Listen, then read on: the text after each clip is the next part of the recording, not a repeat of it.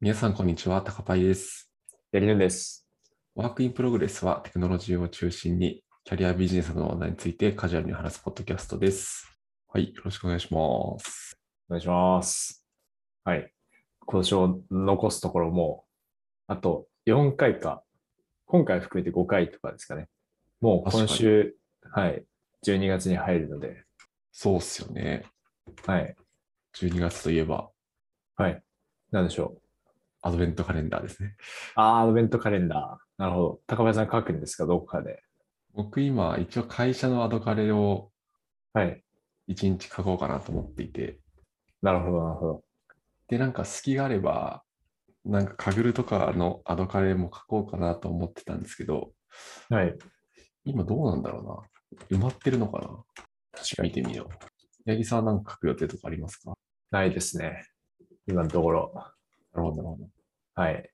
なんか、はい俺、キータのアドベントカレンダーを今見てるんですけど、はいあ。の、ZOZO さんのアドカレがすごい、参加と、登録者数が一番多いのかなえそうなんです。ー、なるほど。アドベントカレンダー専用のサービスもありましたよね。あありましたねアドアドベンターとかいういうはいサービスでしたっありました、ありました。け。はい。あ、カグルのアドカレは、今現在、あと4枠空いてるのか。おおーなるほど。意外と空いてますね。うん。確かに。なんかはい去年とか結構すぐ埋まったイメージがあったけど、あ、でも去年、あ、そうだねうん。なるほど。確かに。前の職場だと、アドベントカレンダーの時期は、頑張って書いてましたね。自 分は聞いたの。はいはいはい。はい。今、ZOZO さんのアドカレを見ると、もうカレンダー5つ目まで出てますからね。すごいですね。 25日かける5つなんで、すごいな、120記事ぐらい。めちゃめちゃ人が多いですね。でもそれがなんかまあ同じ人がはい。結構書いてるんですよ。ああ、なるほど。書く予定。うん。なるほど。まあでも、か書くのいいですね。発信が好きな方が。すごいですよね。うん。いやー、楽しみですね。いろんなアドベントカレンダー。そうですね。こう、アドベントカレンダー用に温めてきたネタとかも、ここで放出されると思うので、確かに確かに。はいはいはいはい。最近、八木さんはどうですか最近は、最近趣味ができてですね、はい。はい。あの以前、デュエマの話をしたと思うんですけど、はいはいはい。はい。デュエマの、その領域の中には、そのデュエマクラシックっていう領域があるんですね。はいはいはい。デュエマクラシック。はい。デュエマクラシック。これなんか公式の呼び名かはわかんないですけど、うんうん。その今大人になってる人たちがその自分たちが昔あの小学生とかの時に使ってたカードだけに絞ってはい対戦するみたいな領域があるらしいですよ。えー電話クラシックという。はあい。なるほど、なるほど。はい、で自分はまあその対戦をするわけではないんですけどうんうん。その昔のカードを集めるのに最近ハマりつつあってうんうん最近フリマアプリでいろいろ買ってますね。うん。ああ、なるほど、なるほど。これ昔のカードって結構高い、高くなってたりします、今。まあしますよ。あのああ、人気のものだと、はい、はいします。ね。まあでも高いって言っても、その、電話の方、電話だと多分安い方で、有料とか、うんうんうん。マジック・ザ・ギャザリングとかの方が、その相場的には高いですね。あとポケモンカードか。はいはいはい。ああ、なるほど、なるほど。はい。なので、電話だと、まあ、普通は1000円ぐらいとか、なんかそんな感じで、ああ、ででも高いな。うんうん。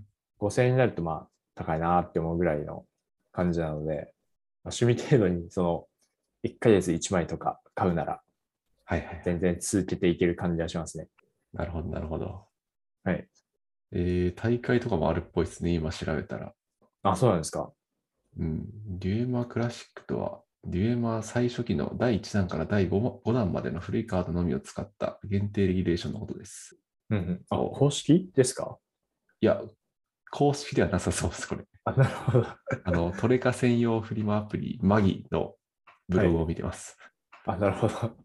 で、多分大会が開かれて、この大会のルール的にはい多分第1弾から第5弾までのフリーカードを使ってるみたいなことが書いてありますね。いいっすね。いいかもしれない。えそうですね。やはり、そのぐらいの段のカードは、やっぱ趣 深いですね。ーまあでもそうっすよね。はい。デュエマ大の会とはいはい。その一番最上位のレアってスーパーレアなんですけど、その当時の。はい。その光り方とかも結構変わっているんですよね。その、あ、そうなんですか。はい。僕が知ってる限りでは3種類かな変わってて、うんうんうん。まあ、その最初期はシンプルなんですよ。その、単純にホイール仕様で、こう、うんうん光る。なんなん、まあ、普通にキラーカードって言われるような感じですね。はいはい。はい。まあ、反射すると光るみたいな感じで、で、その次に、そのわ割れたように光る仕様になったんですよ。これ伝わるかわかんないんですけど、割れたように光る。割れたよように光る。ちょっとサンプルカ ード。潮流バジュラっていう壊れカードがありまして、う。はいはいはい。ちょっと、追われたように光るカードみたいな。はい。えー、なんかイメージだとなんかダイヤモンドっぽく光ってるのかなと思ったり、そういうわけじゃない。でも近いですよ。はい。潮流バジュラ狙ってるんですよね。持ってないです、自分は。え、それは今とはい昔でもそもそも同じカードでも光り方が違うみたいな感じですか。あ、そうですね。あの、復刻版とかだとはい光り方違いますね。ああ、なるほど。はい。割れたように光るっていうのは、ああ、なるほど。はい。はい。僕は今手元で見ております。潮流バジュラ初期のカードを。なんかこんな感じ。はいはいはいはい。なるほど、なるほど。確かになんか割れ,、割れたように光ってる。はい。で、その次が、つぶつぶに光るっていう。はいはいはいはい。つぶつぶに光るは多分もう想像つかないと思うんですけど、ちょっとこれもサンプル足しますね。あありがとうございます。はいはいはい。こんな感じ。今、高パイさんにはチャットで送っております。なるほど、なるほど。つぶつぶの方はなんか、はい。 レンガっぽいですね。なんか、 言い方あってるかわかんないけどレンガのこのクロスのところがブーブーブーって光ってる感じ。ああ、そうですね。そうですね。はい。なんかこんな感じで。えーはないるほど。個人的にはこの2回、二個目の割れたように光るやつが好きだな。なるほど。そうですね。今、クラシックのはまあ一番シンプルで、はいはいはやっい。ぱりあの、なんか、重厚感みたいなのがすごいありますね。おうんうんうん大人が好むというか、はいはいはい。はい。やはりそこら辺のカードはすごい中でも人気ですね。そうなんだ。はい。なかなか自分も手が出せずに。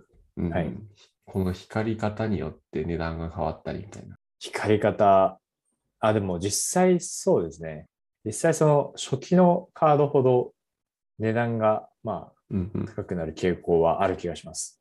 なるほどな。あとは段が進んでいくと、そのシークレットっていう、シークレットバージョンがあるカードがあるんですよ。うんうんうん。はい。それはまあ、イラストがちょっと違うんですけど、これ、このポッドキャストでも話したかもわかんないですけど、例えば、ボルメテウス・ムシャドラゴンっていうカードがあって、はいはいそれの、それ普通は、その、まあ、赤いドラゴンなんですけど、うんうんシークレット版だと青いんですよ。ええそれがすごいかっこよくて。で、やっぱりそういう、は、はいい。能力は一緒なんですかあ、能力能は力というか普通に効果みは、たいない一緒です。一緒です。へーイラストだけ違う。はい。でもまあ、そういう希少価値が高くて、うんまあ、人気なものは結構高値で取引されてますね。ああ、なるほどな。 はい。自分も欲しくて飾りたいんですけど、ちょっと手が出ないですね。あ、本当だ、色違いである。えーはっていうので、最近はどのフリマアプリを開いても、もうデュエマのことしか調べてないので、はいもうアプリがもう僕にデュエマを、その一面デュエマになってま すね。レコメンデーションが。いいっすね大会とか出が出たくなっちゃわないですかなんないです出ねまし、た今は。そう。はい。そうですね。今は、そうですね。ただ、イラストを眺めて楽しんでるだけですね。はいはい、コレクション、コレクターって感じか。えーはい。まあ、電子のゲームとかはやっぱりありますけど、実物は全然違いますね。実物を保有するっていうのはいいことですね。はい。いいっすね。クラシック。どうですかクラシック、有料クラシックは。有料クラシックとかあんのかななんかたまに YouTube とかで、その、ルール縛りというか、昔のカードだけでやってる動画とかあったりするの見かけますけど、はい。大会とかもあんのかな大会とかはないか。うん。まあ、遊戯王もそうだよな。確かに昔のカードがはい。かっこよかったもんな。ご実家に眠ってたりしますか昔のカード。僕多分全部売っちゃった気がするんですよね。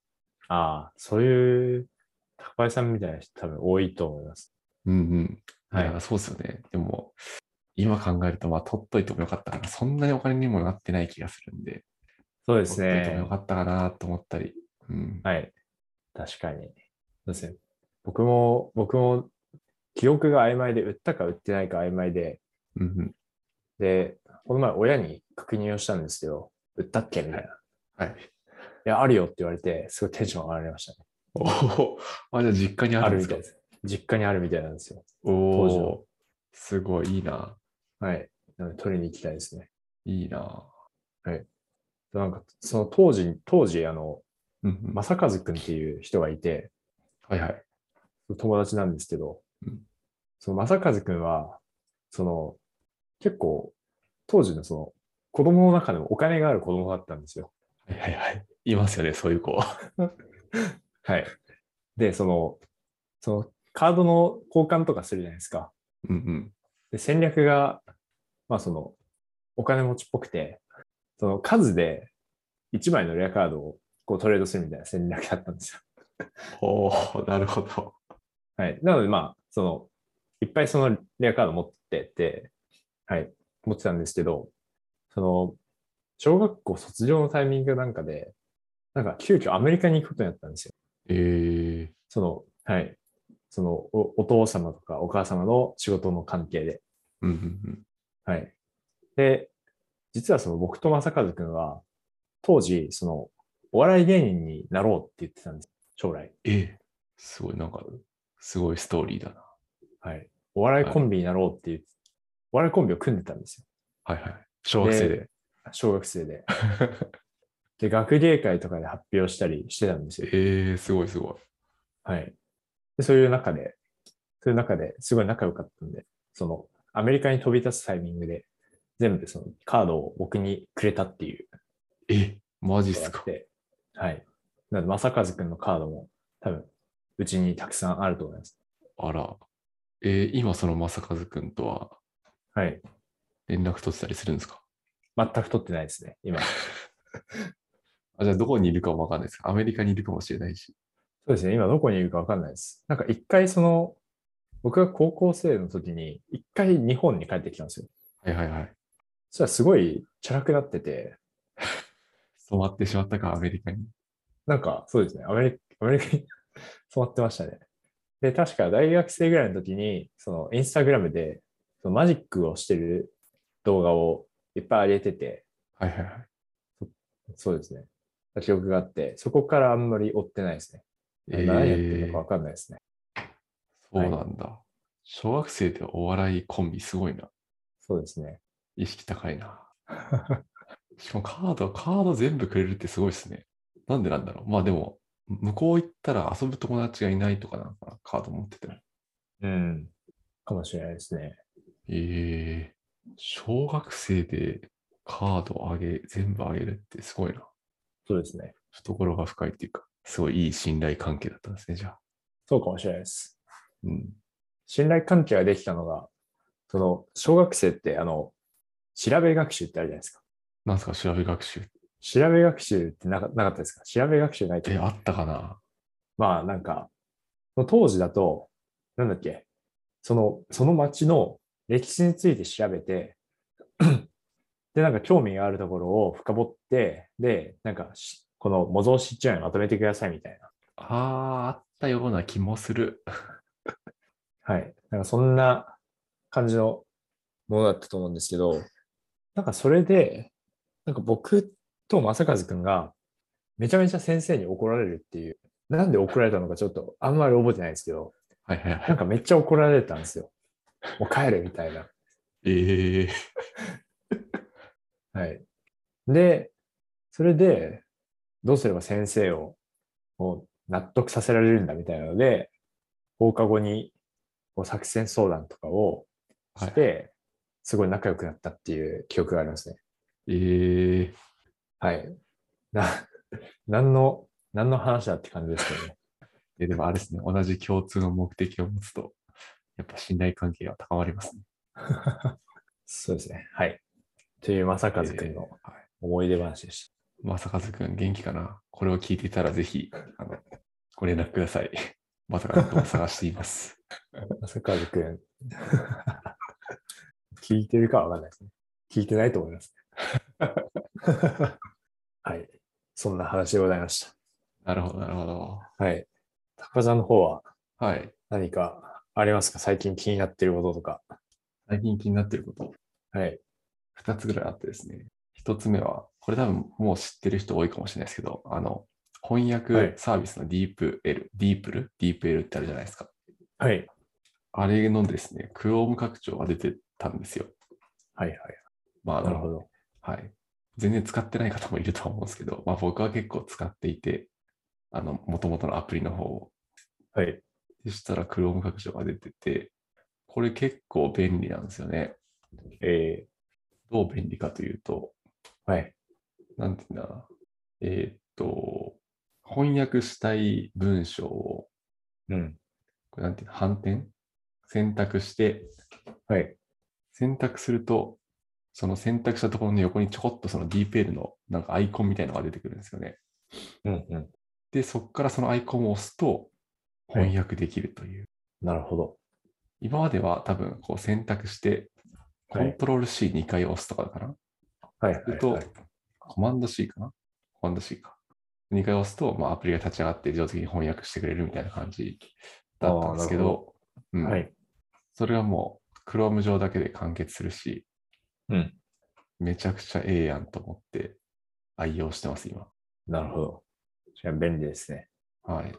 DeepL も、今一回僕、無料か、無料会員じゃないや、有料会員、プロ、プロにはい。なって、まあ、まだお金は払ってないですけど、1ヶ月無料期間で、はい。プロになって使ってるんで、いや、結構お世話になってるんで、ちょっとお金払って使おうかなと思い始めてきましたね。ああ、こういう大クロー人ムですもね出。てきたら。大人の考え方だ。いやいやいやいや、そうなんですよ。この Chrome 拡張、うん。ぜひ、うんあの、英語はあんまり得意じゃないけど、英語の文章をたくさん読むよって人は、ぜひ入れてみてください。無料で使えるので。うんうんうん。リンクは概要欄に貼っておきます。ただ、まだなるほどこの Chrome 拡張、ベータ版っぽいんで、うん。はい。なんかちょっと、挙動がおかしい時もあるのかもしれない。うん。うん。使っててはそんなに気にならないですか今のところ全然気にならないですね。うん。なるほど。ちょっと内容とはそれますけど、はい。どこかであの、できるだけ、その、お金を払わないっていう意識から、ちゃんとお金を払おうに変わりませんかそのああー、確かに。はい。例えば、まあ、音楽系とか、ちょっとまあ、わかりやすい気がするんですけど、うんうん。その、まあ、音楽系だとちょっと危ない話になるかもしれない。まあでも、 危ない話。まあでもそういうその、まあ、YouTube とかにアップロードされてる、うんうんうん。まあ、音楽はいはいはい。が、まあその、まあアニメとか映画とかうんうんアップロードされてるじゃないですか。ままあそういうのを見るっていうところから、まあちゃんと、その、まあ Amazon プライムとか Netflix とか、はまあおお金を払うとか、まあ映画とかだったらそっちにお金を払ってちゃんとサービスを使うとか、あとはまあ音楽だったら、まあ、まあ、Spotify とか、日本だと、日本だと何ですかね、ラブミュージックとか、まはいはあ、い。そういううんうんサブスク系のサービスにちゃんとお金を払おうとか、なんかいつしかその自分の中では変わってったなと思う。ああ、確かに。もうそれはなんかあれじゃないですか。心に余裕ができたからじゃないですか。そういう、確かに。でもそれもあるかもしれないですね。はい。実際、大学生とかだと、の時は、飲食店でアルバイトしてたんですけど、すごい頑張った月で、稼ぎが10万とか、うんうんなうん。感そうっじ、すそうっすよね。規模感で、うんうんはい。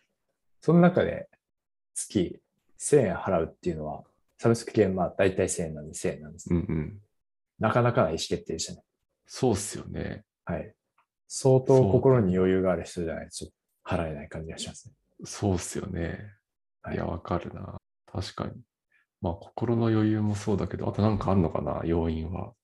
でもあれなんですかね。なんか働き出して、働き出して、まあそれもお金かか関係してるのかもしれないですけど、はい。働いてるとちゃんといいサービスは継続してほしいから、はい。ちゃんと課金しようとか、はいそういうのはあるかもしれないですね。なんか、飲食店とかもそうかもしれないですけど、はコロい。ナで潰れないように、好きなはい飲食店にはちょっとお金を落とそうとか、はい。確かにそれありますね。うん、ありますね。そういった意味で言うと、その、無料で提供して、そのサービスを提供してくれているところにも、うん、うん。寄付しようとか、そういう気持ちはいはいはは湧いてきたりします。確かに確かに。そうっすよね。はいわかるな、なんか寄付、寄付確かに。寄付とかします 唐突寄付は、なんだはい。な、何かにしましたね、この前。何にしたっけかな。ちょっと何か忘れたんですけど、ウィキペディアか、あなあんー、はだっいはけいはいはい。はい、でもそういうところにこの前なんか寄付しましたね。ああ、なるほど、なるほど。なんだっけかな。うん。あとなんかは、手手続きとかめんどくさなか、めんどくさくなかったですかあ寄付とか。めんどくさくなかったと思います。あ、そうなんだ。はい。そこまでストレスを感じた記憶がないので、はいはいはい。多分めんどくさくなかったと思えいーます。そっか。なんか、そこはのい手続きがめんどくさそうであんまりやったことがないというか、はい。うん。なんだろうな。自販でジュース買って、お釣りをそのまま勝手に寄付してくれるとか、なんかそういう感じのシステムだと多分寄付すると思うんですけど、ああ、すいいな、それ。うん。寄付するためになんかこう、頑張っていろいろ手続きを踏むのちょっとめんどくさいなと思っちゃうんですよ ね。あ真理な感じがしますね。 はい。そこまで頑張って寄付したくないな、みたいうん。な。はい。まあ、コンビニとかなら本当に、こう、お釣りポンって入れるだけですもんね。ああ、確かに確かに。犬とかが、こう、上にいる貯金箱に。そうっすよね。そう考えると、でも今、それこそ QR コード決済が始まって、コンビニの寄付とかは減ってるのかなうん。まあ、でも本当そうですよね。どんどん電子化されていくんで、うん。そういうところも多分対応しなきゃいけないので、そうっすよね。はい。だから、それこそ、あの、神社とかの再選もはいはいはい。電子化されるんですかね。ああ、そういうこと ?QR コードが大きいの1個あって、みんなそれにスマホかざして、はい。あの、再選箱の前に、あの、ペイペイとかの QR コードがあって、ああ、そ世界、うなんのかな でもいや、あでもそうなる可能性普通にあるな。そうですね。実際持ち歩きますか、現金は。いや、僕ほとんど、それこそコンビニとかスーパーとか、はい。行くときは、現金持ち歩かないですね。うん。うん。なるべく持ち物を少なくして外出したいんで、はい。本当にスマホを持って出かけるぐらいうんうんうん。そうですよね。ですね。そうですうよね。ん。う、もうん電子決済の対応がどんどん進んできているので、確かに携帯だけ持てば、うんだいたい不自由しない感じになってきました。そうっすよね。携帯はといまあなんかクレジットカード1枚ぐらい持ってれば、そうですね。まあまあ生きていける。はい。そんな感じ。うん、そうっすよね。もうだって、電子決済対応してないお店とかあんまり行きたくないですもんね。ああ、それわかりますね。うん。そうですね。わかるな。僕結構ラーメン好きで、ラーメン屋さん行くんですけど、はい。あラーメン屋さんもほぼ対応してないですからね。あ、そうですよね。個人経営のとことかは、うんあんまり対応が進んでないと思いますでね。すよね。ラーメンとかペイペイで払って食いてーと思いながら、毎回そうです1000円札をあの自動券売機にウィーンって入れて、ボタンを押して、はい。食券買って食べてますね。うんなるほど、なるほど。はい、そんな話で、まあ、はいディーペル、クロム学長、すごい話だったんですけど、もう一個楽しみな話があって、はい。あの、検索エンジンの U っていうサービスが、初めて聞きました。はい。言う。 u.com。はい。皆さんも今からブラウザのバーに you.com と入れてみてください。はい。えー、The private search engine that summarizes the web for you. これはこれがパーソナライズをはい。全面に押し出してるっていう。ぽいっすね。えで、なんか開発した方は、ななんだっけな、はいなんか機械学習の研究、研究者として10年ぐらい働いてた人。ー、はい。で、なんかその、なんだっけな、今のブラウザ、ブラウザっていうか検索エンジンか。クロ Google とかはい。と、検索した後に、まあ、どっかのページにこう、遷移する確率が、確率割合が60%ぐらいみたいなんですよね、今だと。だからまあ40%ぐらいの人は、なんか検索しても、どのページにも飛ばずに、まあ離脱するか、新しいキーワードで検索するかみたいえー、なるほど。な。うん。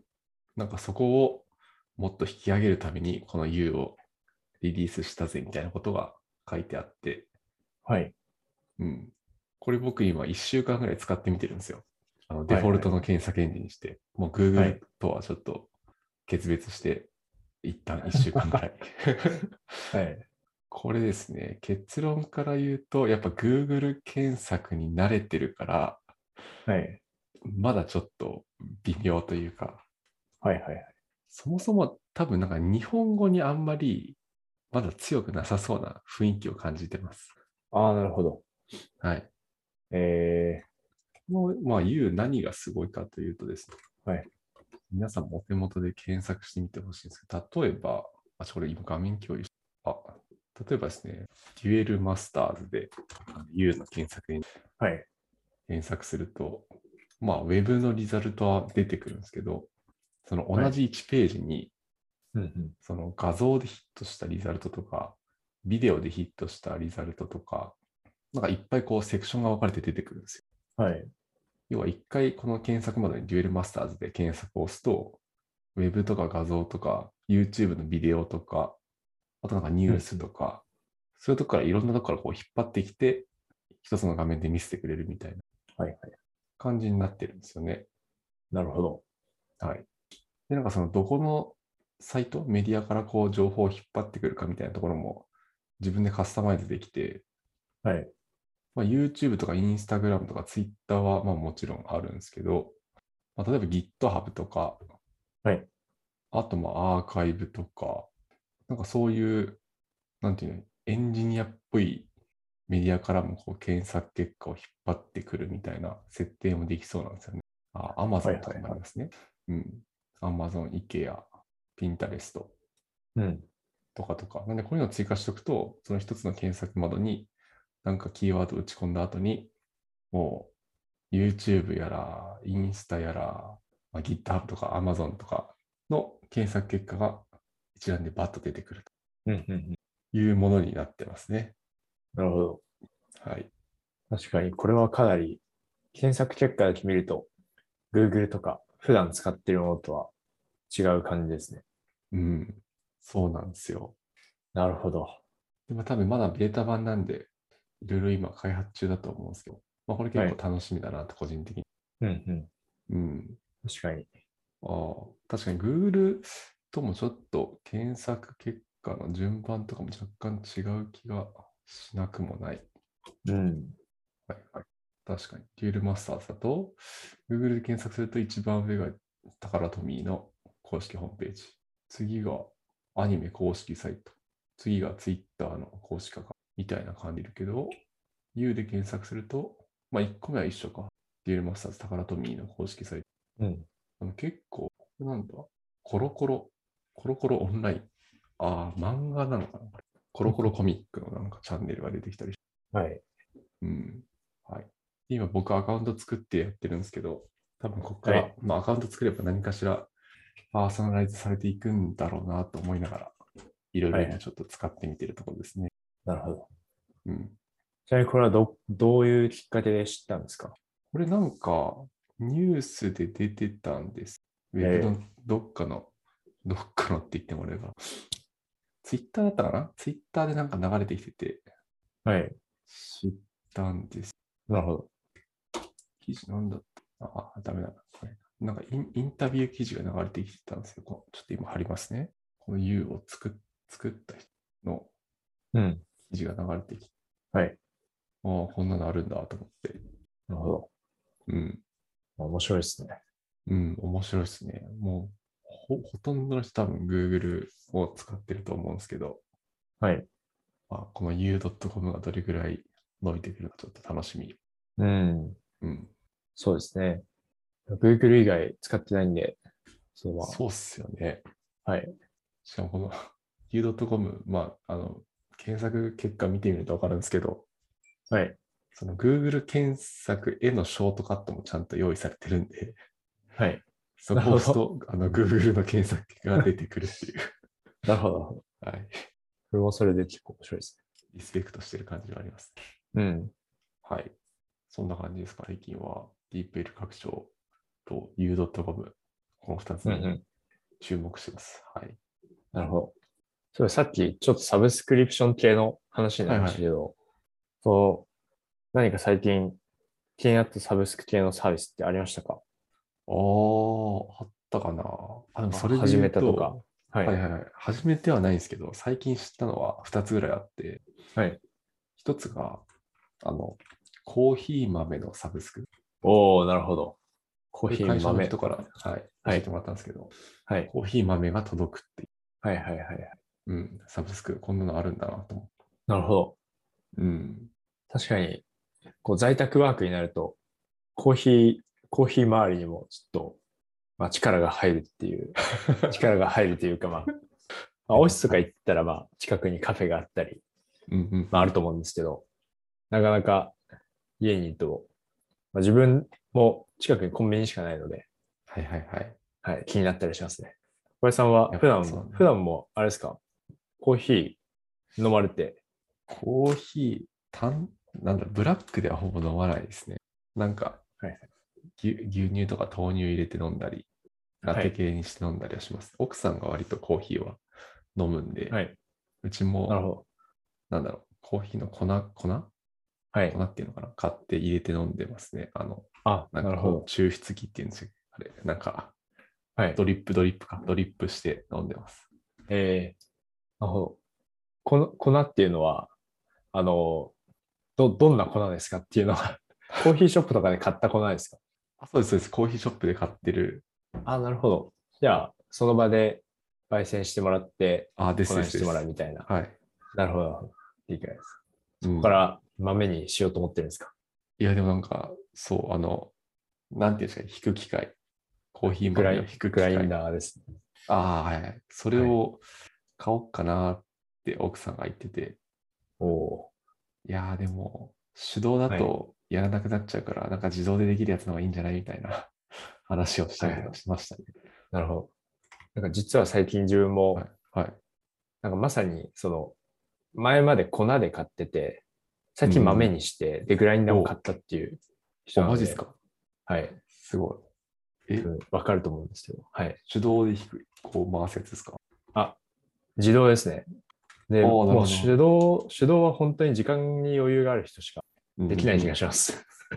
ずうんっとこうやってゴリゴリ。いややっぱそうっすよねはい。そうっすよね。そうですね。とまあ、自動も、最初は、あの、アマゾンとかで、まあ、は売いはいってる、すごい安いグラインダーでやってたんですけど、はいはいはい。はい。まあでも、やっぱり、あの、安定しないんですよね。その、品質が。 ああ、それはなんか、引かれた後の粉の粒の大きさが違うとか。そうですね。はい。ええあとは、その手元で何秒とか測って、こう、グイーンってややんないといけないんで、ああ、なるほど、なるほど。はい。あ、そういうことか。そうです。じゃないと、その、粒子が細かくなりすぎたり、粗い粗くなっちゃったり、あ、こうばらついちゃうんですよね。はい。そういうことか。ああ、じゃあミキサー方式なんですね。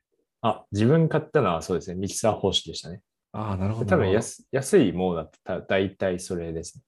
どうんうんうんうん。はい最近すごい高いのを買いましおなるほど。心の余裕だ。た。はい高いのだと、もう自動で止まるんですか、自動で止まるというか。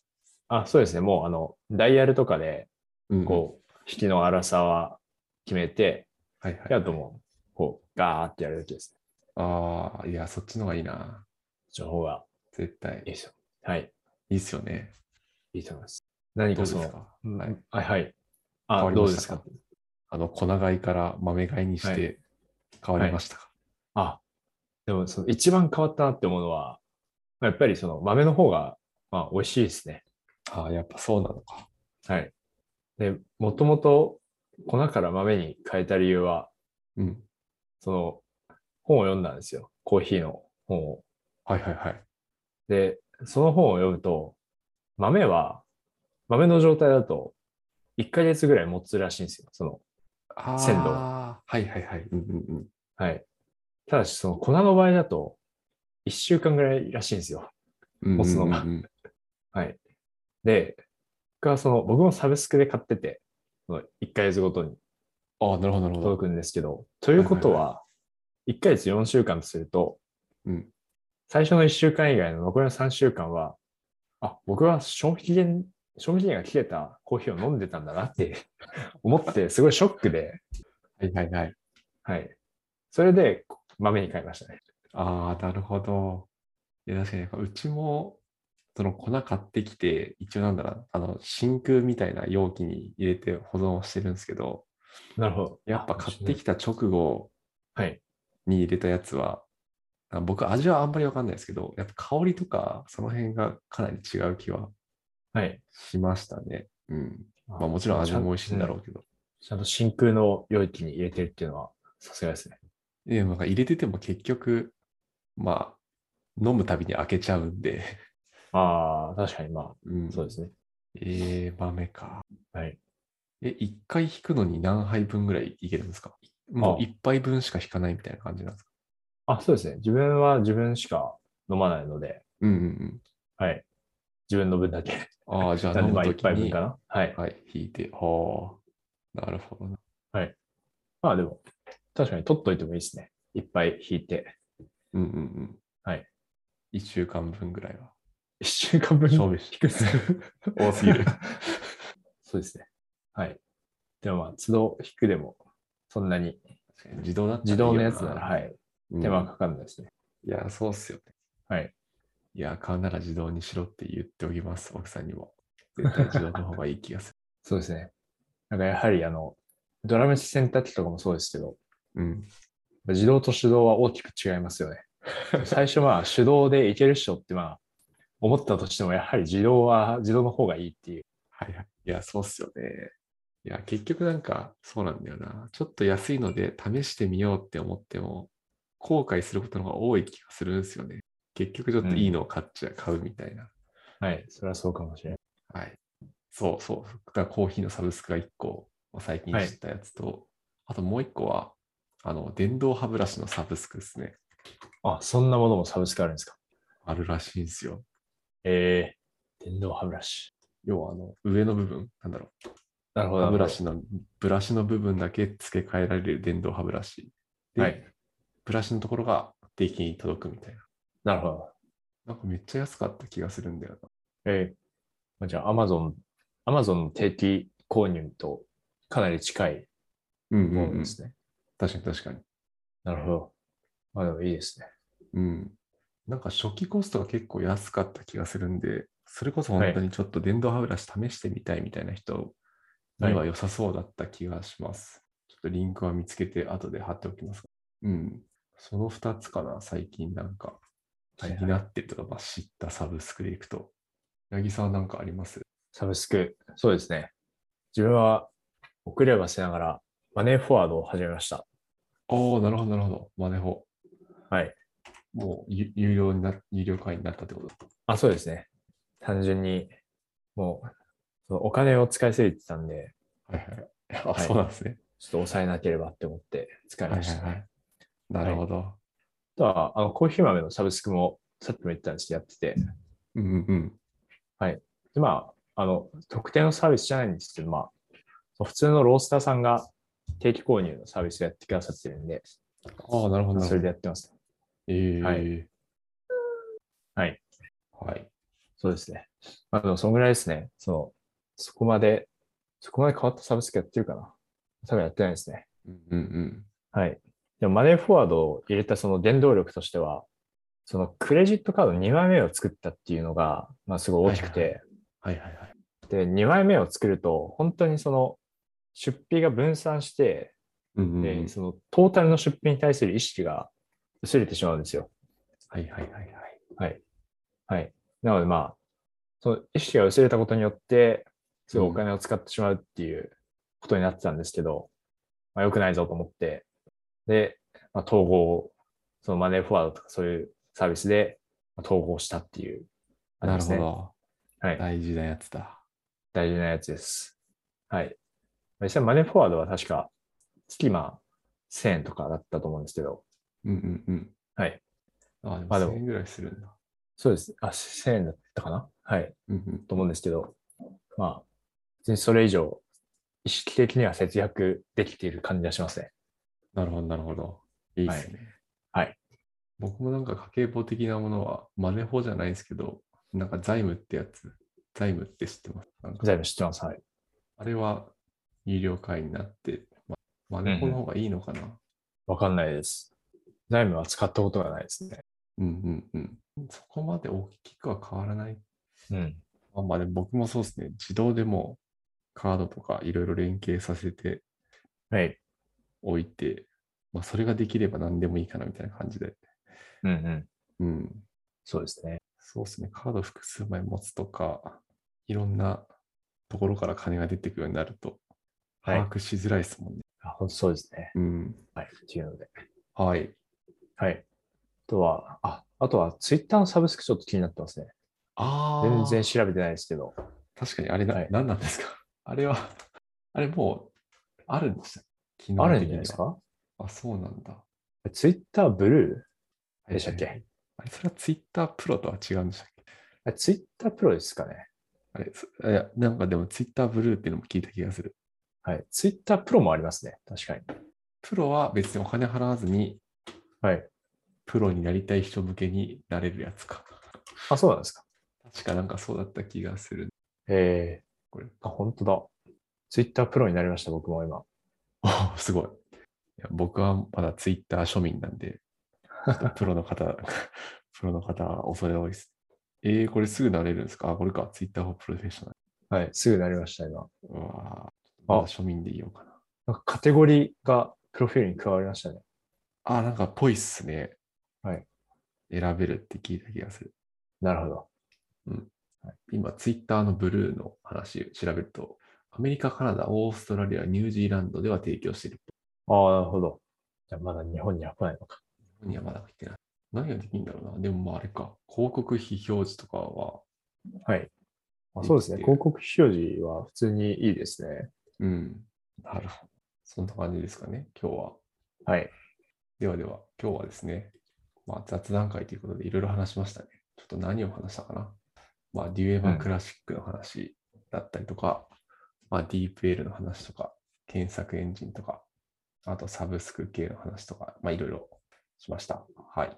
質問だったりコメントは Google フォームや Twitter のハッシュタグ WIPFM でお待ちしております。ご視聴ありがとうございました。来週またお会いしましょう。ありがとうございました。